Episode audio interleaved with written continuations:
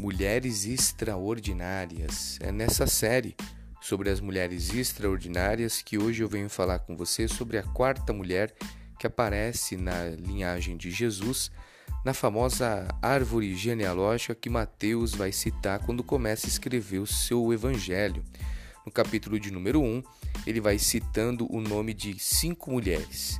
Você vai perceber que essa quarta mulher ela não tem o nome citado, mas ela tem a informação a respeito dela quando o escritor vai dizer que foi através da mulher de Urias que nasceu Salomão. Ele faz uma referência a ela e o nome dela nós já sabemos, o nome dela é Batseba. Batseba é a nossa mulher extraordinária de hoje. E quem sabe você que está me ouvindo vai pensar como pode uma mulher da situação que viveu com a traição, adultério, assassinato. Pode ser uma mulher extraordinária. Vamos lá, vamos observar de pertinho o início da história dela, mas vamos também observar o final da história dessa mulher. É verdade, eu vou concordar com você que o início dela não foi dos melhores, não é? Sua história é até um pouco pesada, vamos dizer assim, para a gente poder comentar uma história envolvendo todo quanto é tipo de sangue frio, coração duro, insensibilidade, marido na guerra, ela adulterou junto com Davi, que estava no palácio, engravidou. Depois Davi, com medo de saber quem ia ser o filho, mandou Urias voltar. Urias não quis se deitar com a sua esposa por honra aos guerreiros que estavam na guerra, voltou para a guerra foi colocado no frente do campo de batalha sozinho por uma ordem através de uma carta que Davi mandou dar a Joabe, que o próprio Urias levou. Sua sentença de morte estava dada, foi entregue nas suas próprias mãos. Depois do luto, Davi assume Batseba, mas o fruto do pecado, o salário, é a morte. A sua primeira gravidez não vingou. Salomão vem, na verdade, como o fruto de um coração arrependido e transformado. E o que eu quero aprender com você é que as escolhas são individuais, mas as consequências são coletivas. E no momento que nós estamos enfrentando de crise, nós vamos ter as nossas escolhas a fazer, as decisões a serem tomadas.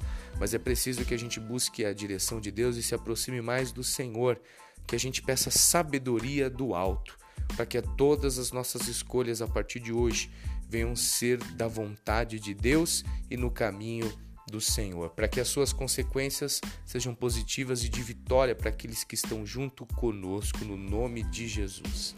É possível, é possível você se livrar hoje desse fardo, dessa culpa, dessa pressão, desse estresse que está sobre os seus ombros e colocar essa mala pesada no altar de Deus, virar a página da sua vida e aproveitar esse momento para fazer uma introspectiva, uma reflexão sobre quem você está se tornando e quem realmente você quer se tornar. Com Deus é possível. Permita que ele entre na tua vida hoje, no teu coração, porque o que ele mais procura é um coração aberto, quebrantado, um coração arrependido e que deseja ser transformado. Um coração com esse perfil vai fazer com que a sua vida seja totalmente mudada.